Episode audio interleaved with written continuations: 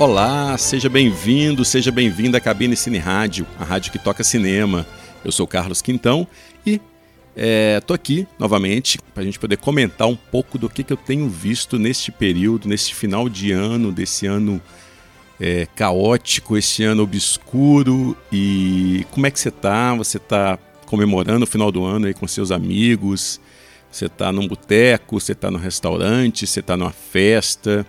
Ou você está igual eu aqui, num completo isolamento social mesmo, né? só com, com a minha família do lado e tentando, é, aproveitando esse momento, aproveitando esse isolamento para poder tirar o atraso da, dos filmes e séries que eu tenho que ver, né? essa, essa lista infindável e que fica me torturando nos meus sonhos.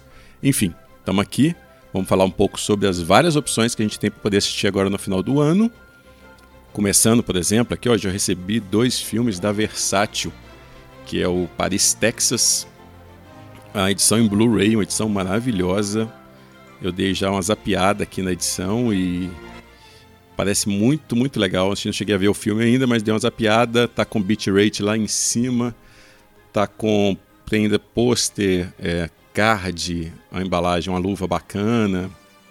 Tem a Anastasia Kinski aqui, que é minha musa eterna na capinha. Enfim, muito legal. Recebi também outra edição, outro lançamento em Blu-ray da Versátil, que é o Lynch Essencial, que são três grandes filmes do David Lynch. Né? Não sei se são exatamente os mais essenciais, mas são três grandes filmes desse diretor, que é o Cidade dos Sonhos, A História Real e O Homem Elefante. Também deu uma zapiada aqui no Cidade dos Sonhos, a qualidade está muito boa. A edição também tem é, um DVD só com, com extras, tem um pôster, tem livreto, tem cards, enfim. A Versátil cada vez mais aí é, se firmando como a nossa Criterion, né? E temos também é, opções para você conferir nos, nos streamings, né? Eu vejo, por exemplo, o lançamento de Mank, o aguardado filme do David Fincher. Aliás, qual filme do David Fincher não é muito aguardado pelos cinéfilos, pelos fãs, apesar de. Bom, eu vou comentar um pouco sobre o filme depois. Eu, eu cheguei até a falar sobre esse filme também no, no Cinematório, no podcast Cinematório Café, do Renato Silveira e da Raquel Gomes. Eu conversei com eles e com a Ana Lúcia Andrade no último episódio, que está disponível aí nas plataformas. E, mas eu vou falar brevemente um pouquinho aqui, um resumo do que, que eu acho do filme, o que, que eu acho do David Fincher é um dos assuntos que a gente vai comentar aqui hoje.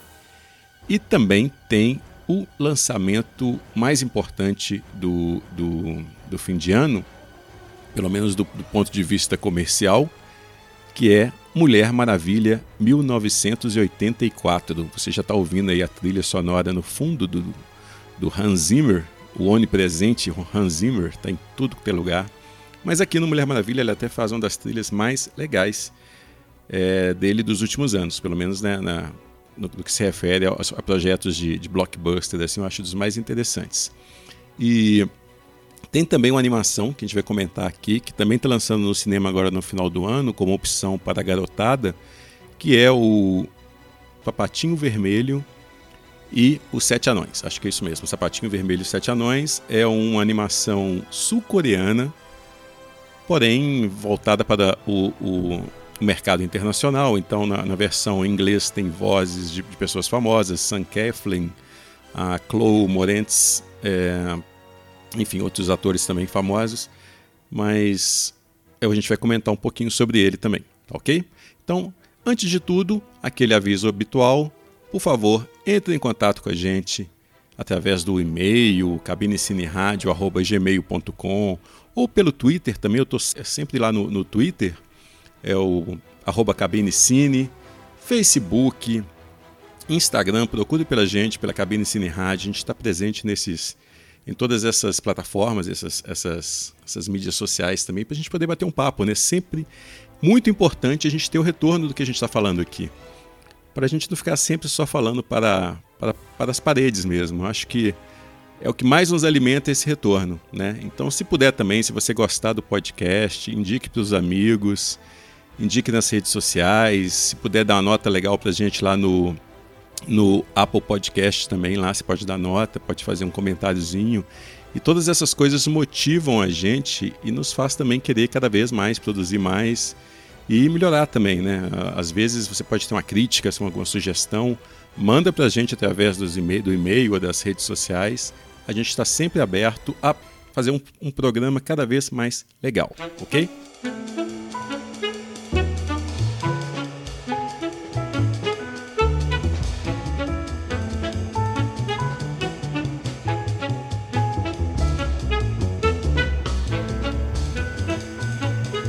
Vamos começar então falando um pouco sobre Mank, que é o filme do David Fincher, que aborda né, o processo de escrita do Cidadão Kane, que por muito tempo foi considerado o maior filme de todos os tempos, só que do ponto de vista do Herman Mankiewicz, que é o co-roteirista do filme oficial, ao lado do, do Orson Welles. E o filme do, do David Fincher, ele, ele assume né, uma posição que é polêmica, de que o verdadeiro autor do roteiro do Cidadão Kane é o Mankiewicz, não uma, foi não uma colaboração entre Orson Welles e Mankiewicz.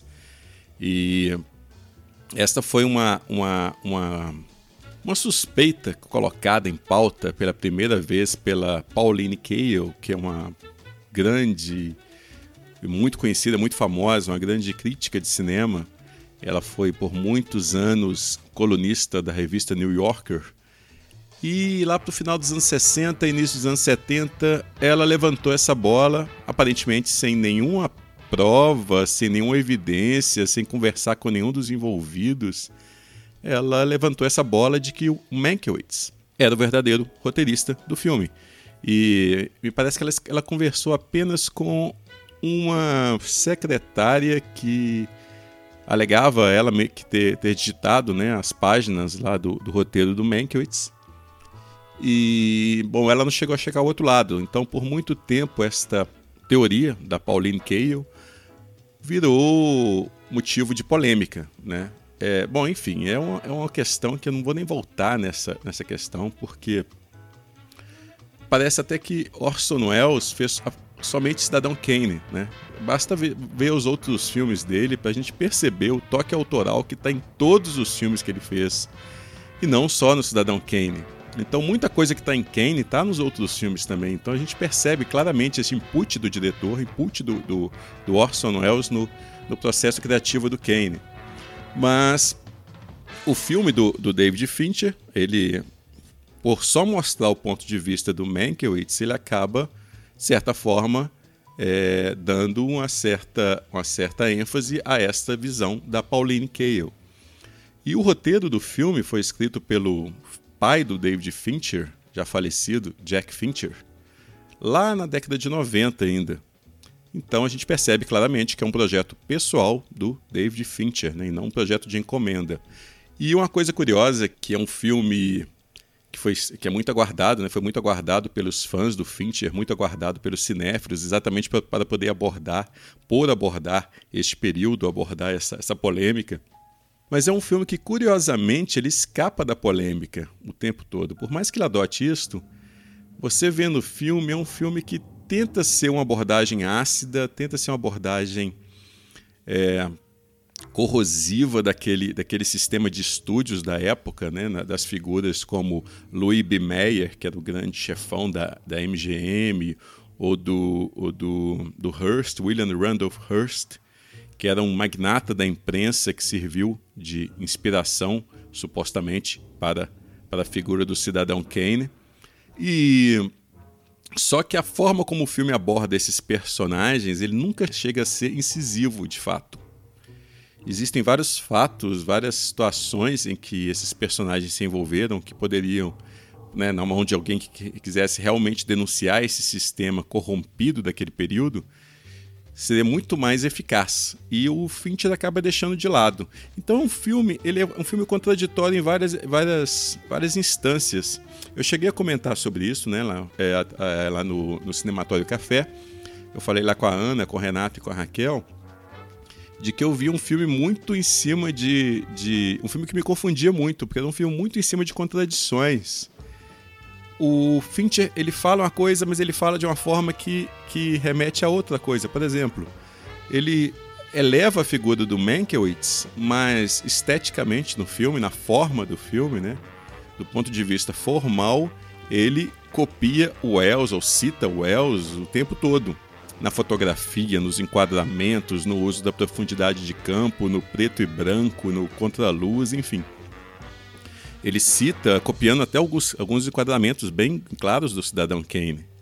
Então é uma brincadeira de cinéfilo, mas é, como que ele se ele está diminuindo a figura do Orson Welles no processo, e quem vê o filme vê que realmente a figura do Orson Welles é a mais comprometida pelas escolhas do filme, pelas escolhas dramáticas, se ele está diminuindo a figura do Orson Welles, ao mesmo tempo, pelas opções dele formais, ele acaba é, idolatrando o Orson Welles. Existem outras, outras contradições no filme também, que a gente abordou né, nesse nosso bate-papo lá no, no cinematório.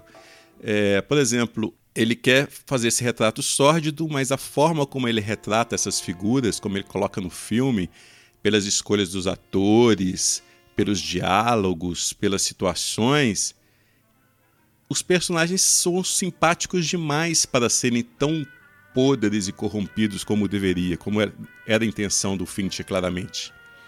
Então é um filme que é um filme bem feito, como todo filme de David Fincher, né?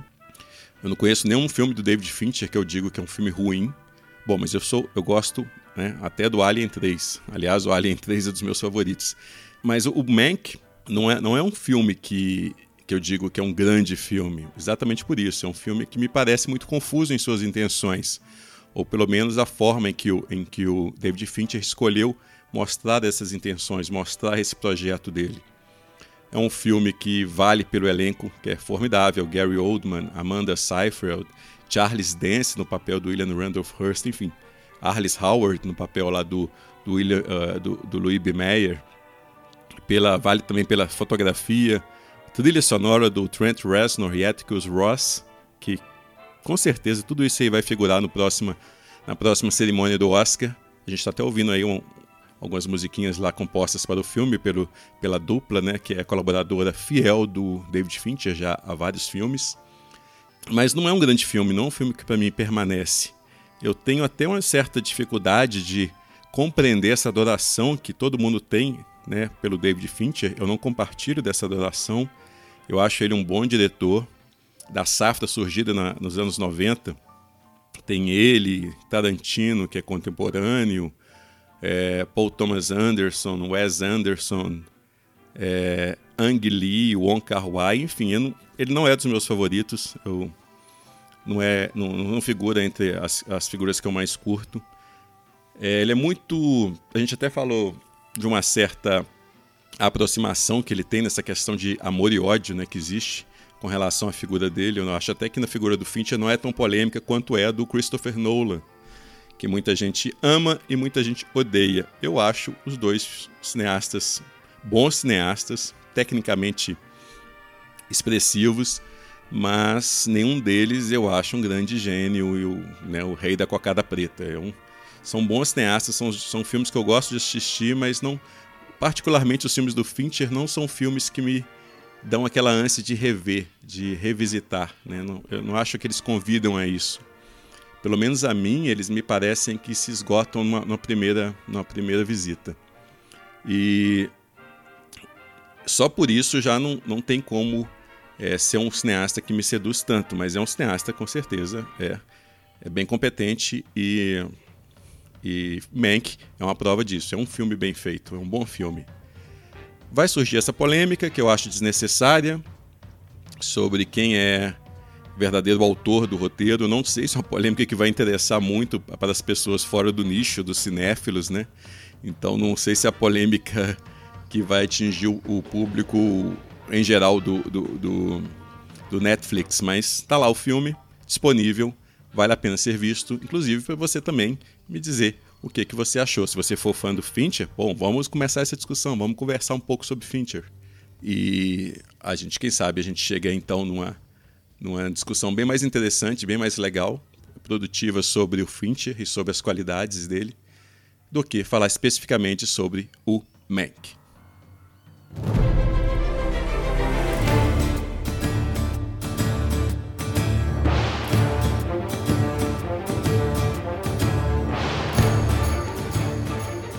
Uma estreia da semana voltada para a garotada agora no final do ano, nesse ano atípico, né? Eu acho até é uma questão. Quantos pais têm a coragem de levar alguém no cinema nesse período? Mas, enfim, os, os lançamentos continuam. Muitos deles abordam tanto o cinema como também as plataformas de streaming. E um destes filmes que está chegando na telona, que eu não duvido que logo logo vai estar tá na telinha também, vai estar tá no seu computador, vai estar tá no streaming, é o filme Sapatinhos Vermelhos e Os Sete Anões. É uma animação da Coreia do Sul, porém voltada para o mercado internacional, e é uma nova versão da história de Branca de Neve, porém, como o próprio título diz, é um filme que busca fazer uma versão é, como se diz, uma versão subversiva da história. Não, não chega a ser subversiva, mas uma versão diferente, uma versão é, voltada para a plateia é, da mesma forma que Shrek, né? Era, uma, era um filme voltado para que falava dos contos de fada para uma plateia moderna. Shrek é uma grande influência deste filme, assim também como outro filme que eu vi já há muito tempo chamado Deu a Louca na Chapeuzinho, que tinha até tinha uma animação fraca, mas tinha até uma proposta mais interessante de mostrar a solução de um crime, uma investigação através de vários pontos de vista. Eu não lembro se era, se era a morte da, do, do, do, lobo, da, da vovozinha, mas era, era uma, uma, ideia diferente de você fazer uma, uma abordagem do, do conto de fadas tradicional que foi popularizado no cinema pelas adaptações da Disney. Bom, os Sapatinhos Vermelhos e os Sete Anões ele também procura fazer um comentário, eu acho até bastante pertinente, sobre a, a valorização que a imagem tem hoje em dia, né? A, a, padronização da beleza, do que é considerado belo, do que é considerado aceitável para a sociedade. E é um filme que coloca isso em xeque. Porque a Branca de Neve do filme, a personagem principal, a heroína, ela está bem acima do peso das princesas Disney, né? do peso médio das princesas Disney. E a partir do momento que ela coloca esse sapatinho vermelho, que é um sapatinho mágico, ela assume as formas tradicionais a la Barbie das princesas Disney. Ao mesmo tempo, os heróis do filme, os Sete Destemidos, e eles são bastante inspirados numa animação que foi produzida pelo Guilherme Del Toro, acho que para DreamWorks, chamado A Origem dos Guardiões, eles são bonitões, heróis, né, príncipes que são amaldiçoados por uma, uma fada vingativa e se transformam em. O filme diz que são anões, mas na verdade parecem mais gnomos, né? Eles são verdes como o Shrek. E então eles têm que lidar também com essa questão da, da imagem, de perder aquela imagem que eles tinham heróica tradicional e eles só conseguem voltar à forma normal, né, a forma original, se uma princesa se apaixonar por eles a si mesmo, se der o famoso beijo do amor. É algo que, para um filme voltado para criança, para o um público infantil, é algo que fica até um pouco meio perturbador hoje em dia, essa necessidade que os personagens têm o tempo todo de ficar buscando o tal beijinho, o tal, o tal contato físico, é, enfim. É, não é querendo ser falso moralista, né? Mas a gente vê que é algo que é complicado hoje em dia de você colocar isso da forma como é colocado no filme, porque o grande objetivo do filme é o beijo entre os personagens, é o contato físico. Mas a, toda a discussão com relação à imagem eu acho interessante. Pena que não é um, um filme que, que, que acho que tem grandes qualidades do ponto de vista do roteiro, as piadas não são grandes piadas. É um filme simpático, é um filme que você assiste, né? mas não acho que é um filme que vai que merece essa arriscada de ir ao cinema nesse período tão complicado. Né? Acho que tem opções melhores para você ver em casa. Mas quem sabe aí no, quando chegar no Netflix ou chegar em alguma plataforma de streaming, e se você quiser ver algo que tente de certa forma brincar com essa com essa fórmula dos contos de fada, Sapatinhos Vermelhos e os Sete Anões, pode ser uma boa pedida. E a gente vai então aqui ouvir uma canção do filme, a canção que fecha o filme, cantada pela Jordi Kane, chamada This Is Me. É um filme também com várias canções, né, como seguindo essa fórmula da Disney, ou seja, subversivo, mas nem tanto. E essa é uma das canções do filme.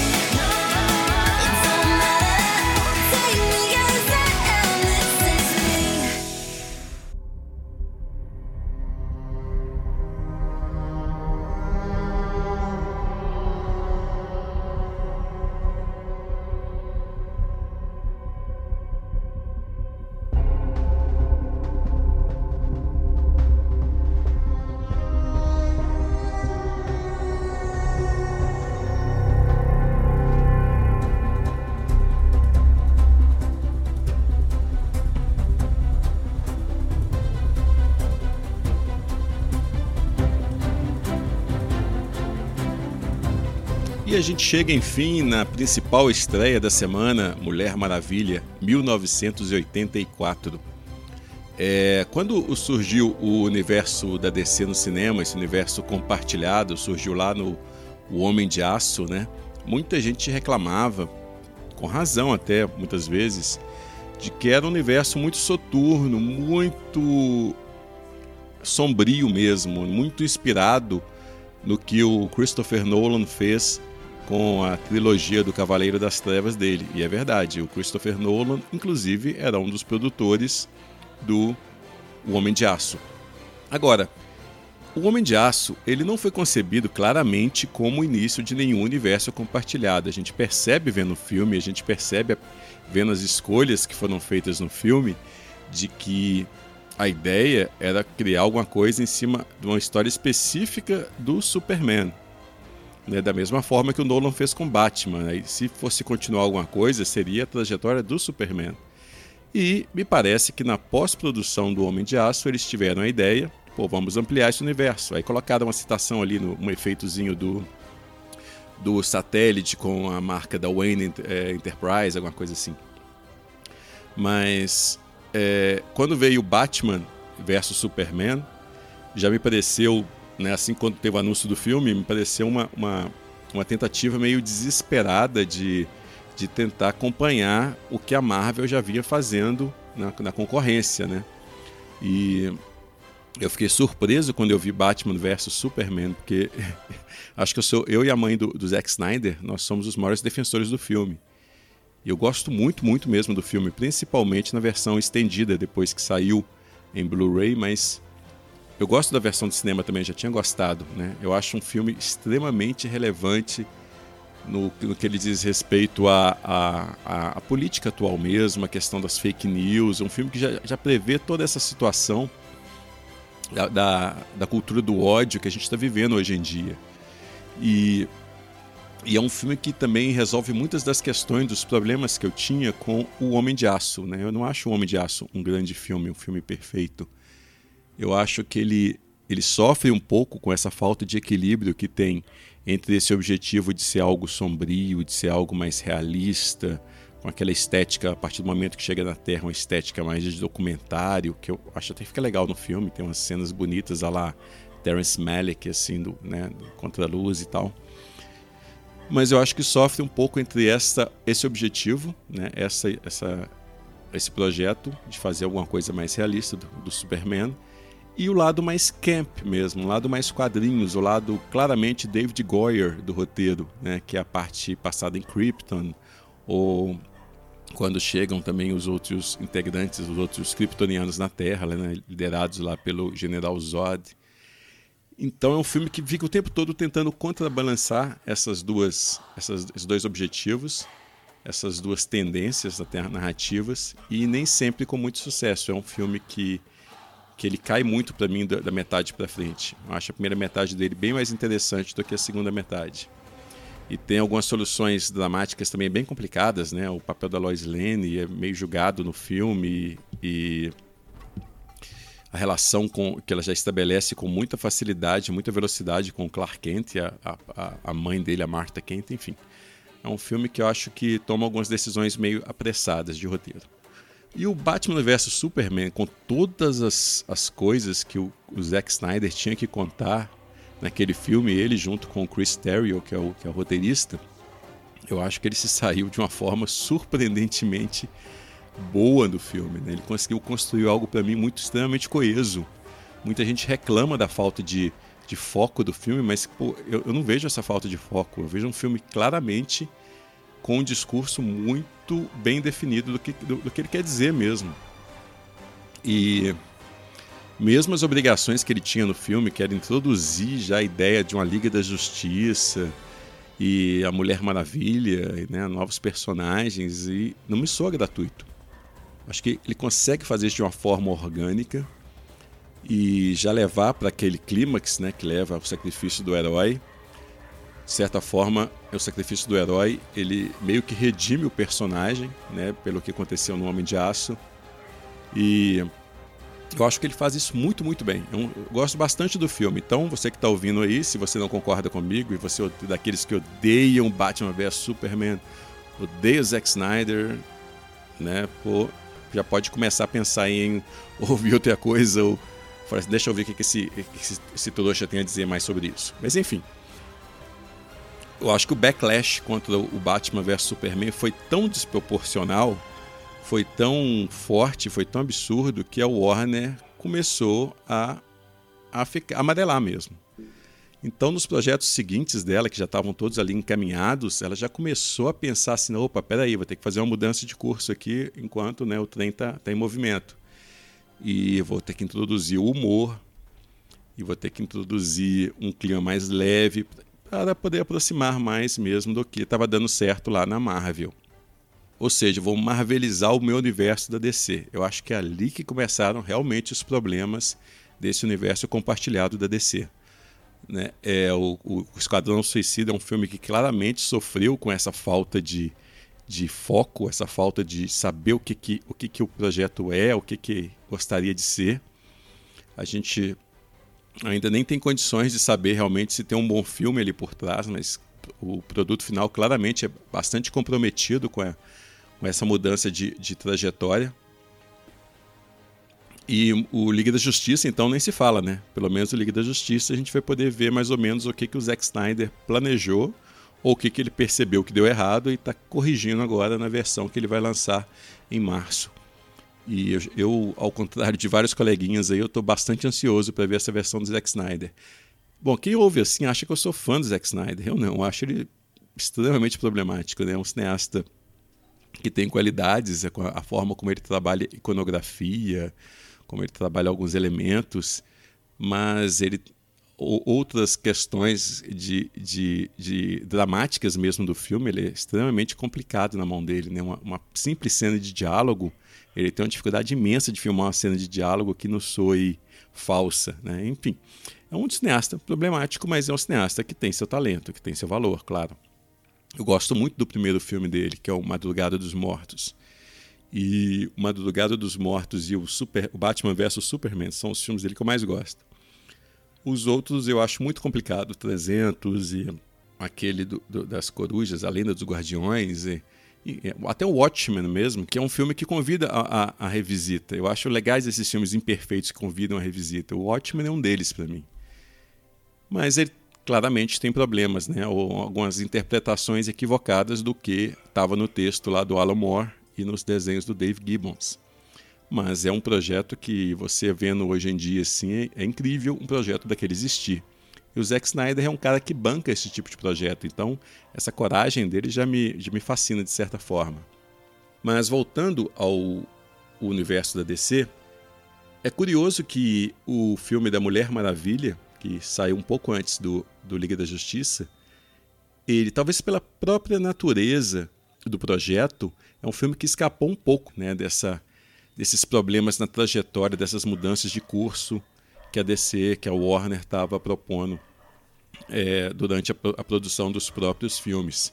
Porque é um projeto que já busca resgatar alguma coisa que estava lá atrás, até nos filmes do Superman originais mesmo, lá no Superman, no filme do Richard Donner, que é essa visão mais otimista, essa visão quase messiânica que o super-herói tem, né? que o Superman tinha originalmente. Ele veio ao o nosso mundo, né, ele foi enviado pelo Jorel, segundo a proposta original, segundo o filme de Richard Donner, para poder mostrar o caminho, mostrar a luz, ele ser a luz que vai iluminar o caminho. Tem até uma fala do Jorel no Superman que é claramente sobre isso, que é essa aqui. They can be a great people, Kal-El. They wish to be. They only lack the light to show the way. E é interessante que quem no universo atual da DC, quem realmente assume essa, esse, esse, papel messiânico, esse papel de mostrar o caminho para a humanidade, de levar a humanidade a conseguir atingir aquele potencial do que ela pode ser, do, do, do melhor que ela pode ser, é a Mulher Maravilha e não o Superman. Talvez por essa trajetória meio é, confusa que o, que o personagem, né, o Superman, teve no cinema atual. Essa, esse nascimento e morte com uma facilidade imensa e renascimento de novo é, foi tudo muito rápido, então talvez ele não tenha ainda se construído enquanto personagem. Mas a Mulher Maravilha, de cara, no primeiro filme, ela já assumiu esse papel. Até pela própria inocência que ela tinha enquanto personagem, né? Ela vai sair lá da ilha da Ilha Paraíso, lá de Temesira, e vai para a Primeira Guerra Mundial, e já entra todas aquelas situações, que são situações extremamente horríveis, mas ela, com a inocência, com o, o bom propósito, ela consegue contornar e criar um filme que é muitas vezes iluminado. E a Perry Jenkins, ela sacou muito bem o que, que o Richard Donner fez de interessante no, no primeiro filme de Superman. E ela é grande fã do filme, ela já falou isso várias vezes, do Superman, o filme. E ela resgatou muito dessa, desse, desse otimismo, desse lado mais, mais humanista né, que, que os filmes de super-herói podem ter.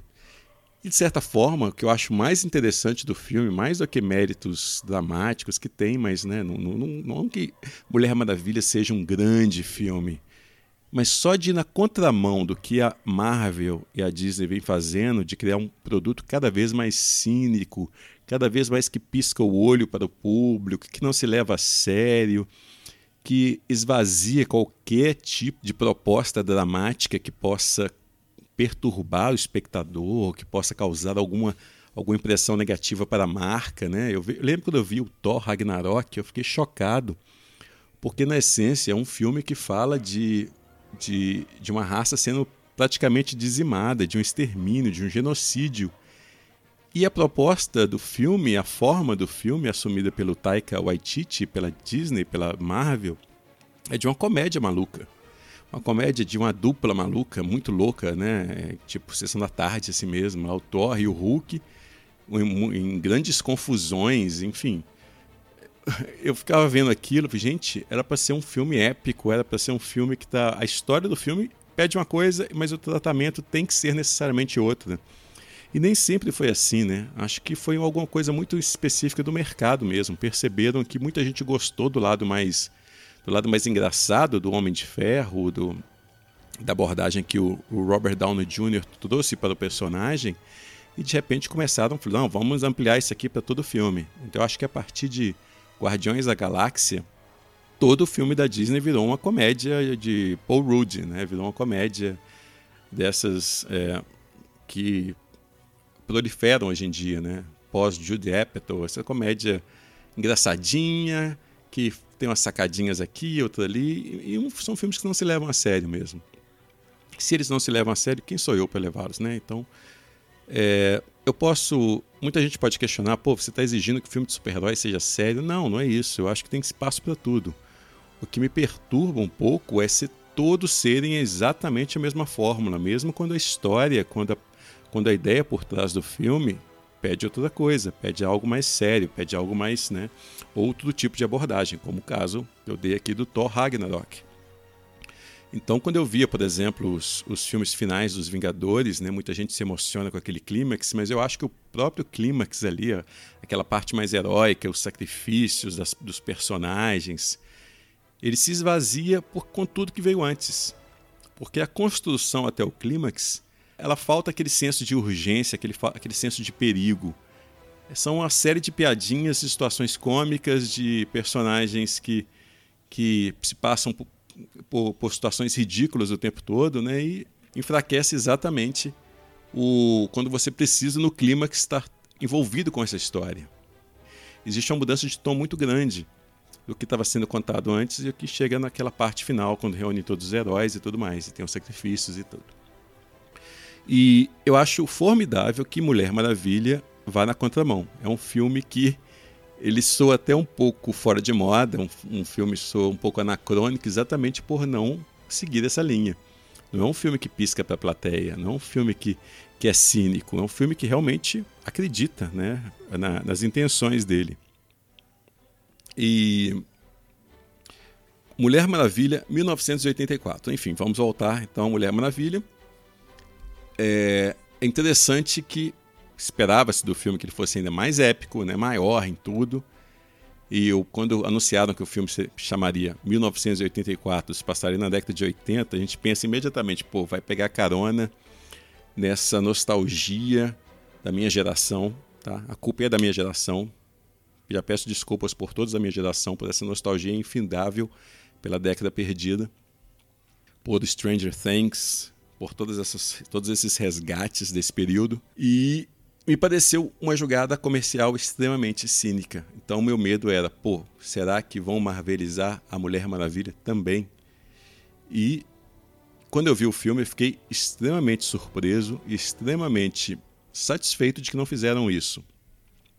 Enfim, Mulher Maravilha 84 é um grande filme? Não, é um filme extremamente problemático. Eu acho até mais do que o primeiro, assim, é um filme, o primeiro é mais coeso, mas é um filme que segue uma proposta tão inocente, de, de um resgate tão grande da, das origens do que significava ser super-herói, que se perdeu um pouco com esse cinismo dos heróis hoje em dia, né? esse cinismo, essa, essa moda dos, dos, dos, dos, personagens de heróis tentando ser realistas, eles ficam acabam perdendo exatamente essa inocência, essa, esse lado quase infantil de ver o mundo. E claro que depois surgiu Frank Miller, Alan Moore, Neil Gaiman, que né, tornou esse universo algo mais adulto. E muita gente entendeu isso errado também, compreendeu errado como deveria ser sempre assim. Quem acompanhava quadrinhos nos anos 90 percebeu isso claramente. Né? Os heróis que surgiram na década de 90, Deadpool, Cable, todos esses, né? X-Force, enfim, todos esses eram heróis violentos, heróis que não eram tudo menos inspiradores. Eles eram todos menos heróis, na verdade. Então foi a década do anti-herói, né? todos filhos do Wolverine. É... E Mulher Maravilha, o filme, ele surge agora, nesse, depois desse ano caótico, esse filme, o MM84, segundo o marketing do filme, ele surge como uma coisa tão absurda, tão alien, nesse ano caótico que foi, esse ano de pandemia, de dessa tristeza absoluta com a política, com, com tudo que está acontecendo ao nosso redor, com essa falta de humanidade. E é um filme que prega exatamente esses valores que não tem como a gente não bater palma para o filme. O filme se passa então né, nos anos 80, claramente está tá aí. A Mulher Maravilha, então, ela já, teoricamente, ela está mais madura. Se no primeiro filme ela era o peixe fora d'água, aqui ela já assume o papel de, de anfitriã, né? E tem um personagem, quem viu o trailer sabe lá que o personagem do Chris Pine volta, que é o Steve Trevor, e ele vira e se torna então um peixe fora d'água. Um dos problemas que eu tenho com o filme é que eu acho que o humor, dessa, esse humor extraído dessa situação de peixe fora d'água, de inadequação, ele não funciona tão bem aqui igual funciona no primeiro filme. Eu acho bem mais interessante, bem mais engraçado, bem mais legal. A Mulher Maravilha, com aquela inocência toda, no, no mundo masculino, que ela entra ali naquele mundo da Primeira Guerra Mundial, no mundo dos homens, do que o Chris Pine, do que o Steve Trevor, agora tentando se adaptar a 1984. É, eu não vou falar como que ele retorna também, é uma das, das surpresas do filme, mas é um filme que gira em torno da questão do desejo.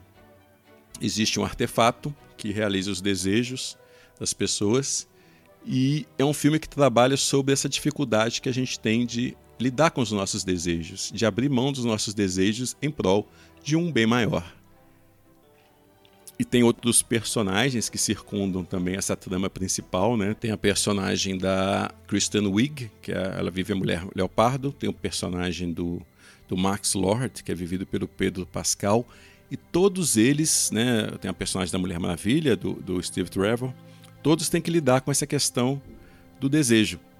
E a gente volta mais uma vez aí lá no filme do Christopher Reeve, lá no Superman no filme, onde um, uma das coisas mais interessantes do filme era o fato do, do Superman né, ter que fazer o sacrifício máximo, abrir mão do que ele gostaria, do que o torna humano, está principalmente no Superman 2, então é curioso que esteja também no Mulher Maravilha 2.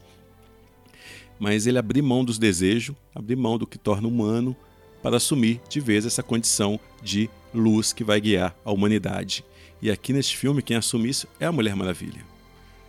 Eu acho que o MacGuffin do filme, esse o, esse motivo né, que faz com que os desejos sejam realizados, eu, até, eu acho até uma proposta meio abstrata demais para segurar, o, o, do ponto de vista dramático, toda aquela construção do roteiro. Então é um filme que, que se apoia muito nesse objeto abstrato, nessa, nessa ideia abstrata da questão do desejo. E isso compromete um pouco o, o desenrolar do filme, eu acho que funciona mais a partir do momento que você começa a refletir sobre a ideia, mais do que o envolvimento do espectador durante aquela aventura. Então, o primeiro filme me parece muito mais coeso, me parece muito mais certo do que, que, ele, do que, que ele pretende. E o segundo filme já se situa mais, apesar do, de todos os objetivos nobres, ele se situa mais em um terreno mais é, movediço, né? um terreno não tão, não tão firme. É, agora é interessante também que as cenas de ação no filme elas são curiosamente poucas até e são modestas até, quase como se a Perry Jenkins ela não ela assumisse que ela não se sente à vontade com esse tipo de coisa e não, não é o que interessa para ela na história. Tanto que a, a, melhor cena de ação do filme é a cena que abre o filme, né? a cena da, das Olimpíadas.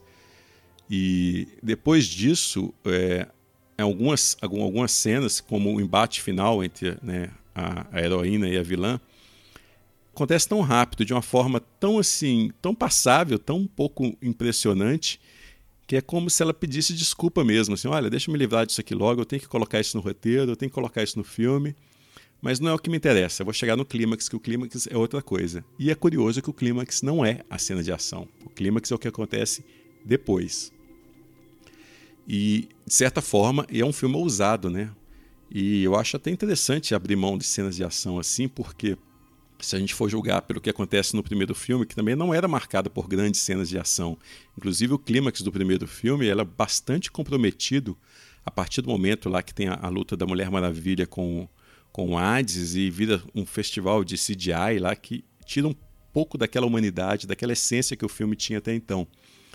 É, é até louvável a Perry Jenkins e a equipe dela terem, terem assumido isto e, e, colocado nesse filme que, não, que o importante não é isso, né? O importante é o que está tá acontecendo com os personagens, o que esses personagens estão fazendo, o que os personagens estão falando e, o que, e do que, que eles estão abrindo mão. Ao, mas ao mesmo tempo, considerando que é um blockbuster, que é um filme de, de aventura, de fantasia, é complicado também é, você abrir mão completamente né, de uma cena de ação de qualidade. E é como se um filme musical abrisse mão da coreografia e da música porque não é importante. É importante. A cena de ação dentro de um filme desse tipo é algo importante. E as que, que acontecem neste filme, com exceção talvez essa do início, elas são bem pobres, elas são bem. É, elas são pouco planejadas, pouco, a execução também não me parece muito, muito, muito interessante, muito criativa. E você pega, por exemplo, o que um, cineasta como Steven Spielberg faz nas cenas de ação, né, dos Indiana Jones da vida, por exemplo. Ele sempre cria situações interessantes e criativas e que tornam a cena de ação em si um espetáculo. E a gente vê que é cada vez mais raro isso acontecer. As cenas de ação elas tendem a ser mais é, grandiosas, mais brutais, mas elas perdem muito desse aspecto criativo que eu acho que está ainda em alguns cineastas, por exemplo, Brad Bird faz isto, e mas é cada vez é menos isso, né? Os filmes de herói, então, é, é quando começa uma cena de ação no filme da Marvel, a gente fica com uma preguiça imensa. Nos filmes da DC também, né? Não é só da Marvel. E a gente percebe claramente que a, que a Perry Jenkins, né, que é a diretora, ela não está interessada muito nisso, não. É uma pena. Eu acho que é algo que poderia fazer o filme ficar ainda mais bacana, mais marcante. Mas, de qualquer forma, eu gosto do que eu vejo no Mulher Maravilha. Eu gosto dessa proposta que eles assumem. Esse retorno, esse resgate dessa coisa né, que foi perdida lá atrás. É, não acho que o filme é sério por conta disso. É um filme leve, é um filme divertido, é um filme gostoso de ver. Eu não, não, não, concordo também com essa ideia de que um filme de super-herói tem que ser sempre sério, como né, foi colocado lá quando, pelo Christopher Nolan e quem planejou ali Um Homem de Aço. Não é isso. Eu acho que cada filme pede um tipo de coisa. Mas você não pode também derrapar completamente no, no humor inconsequente e achar que, que seu cinema vai ganhar por conta disso. Enfim, é, o filme é interessante também que ele se passa nos anos 80, né? É, o título ali 84 não está à toa, eu acho que ele, que ele coloca um pouco essa questão da falta de privacidade que o George Orwell colocou no, no, no livro dele, do 1984. É um, é um elemento do filme que ela, que ela utiliza, então não é, um, não é gratuito isto. E ao mesmo tempo é um período onde as, a Guerra Fria estava no auge. E é outro elemento que ela usa também que, de certa forma, ela linka com o que está acontecendo hoje em dia. Essa polarização, esse, essa cultura do ódio, ela resgata esses elementos e estabelece que o papel messiânico da personagem a partir do momento em que ela se torna essa luz que vai guiar a humanidade para um estágio superior, um estágio maior. Né? É, o filme tem também um, um elenco interessante. Eu, eu gosto da, da, da Kristen Wiig no filme. É, ela até ela é bem discreta até. Eu achei até que ela fosse ter um personagem mais mais forte, mais preeminente, até uma interpretação mais chamativa também, mas felizmente ela não segue a linha né, do Jim Carrey no Batman Eternamente, que tem um personagem parecido, mas que virou né, Jim Carrey. Aqui não, ela, ela fica mais séria, uma, uma proposta mais séria. Eu acho que ela entende essa, essa, essa ideia. E e ela deixa para o Pedro Pascal ser o, o, canastrão do filme, né? como o personagem do Max Lord é e era nos quadrinhos também. A Gal Gadot, ela aqui ela tem que o, o personagem dela tem uma gama dramática maior. E ela não é ainda uma atriz é, formada o suficiente para poder dar conta de toda essa gama dramática, de todo esse arco do personagem ela é carismática, ela é simpática, ela se sai bem, mas você vê claramente que às vezes ela luta um pouco para poder mostrar exatamente o que o personagem está sentindo. É, a trilha sonora, Hans Zimmer é um cara que está onipresente, ele está em todo lugar e quando ele foi anunciado como compositor deste filme, eu confesso que eu fiquei com uma preguiça imensa, Eu falei, pô, de novo, Hans Zimmer, tem tanto compositor bom. E o Hans Zimmer, muitas vezes, ele me soa tão preguiçoso nas escolhas dele, tão, tão focado apenas no, nos gimmicks que ele usa para poder chamar atenção, né, para poder vender a trilha. Então, quando ele foi anunciado para este filme, eu confesso que eu fiquei com uma certa preguiça, mas eu fiquei bastante feliz com o resultado final. Eu acho que é uma das melhores trilhas sonoras recentes dele.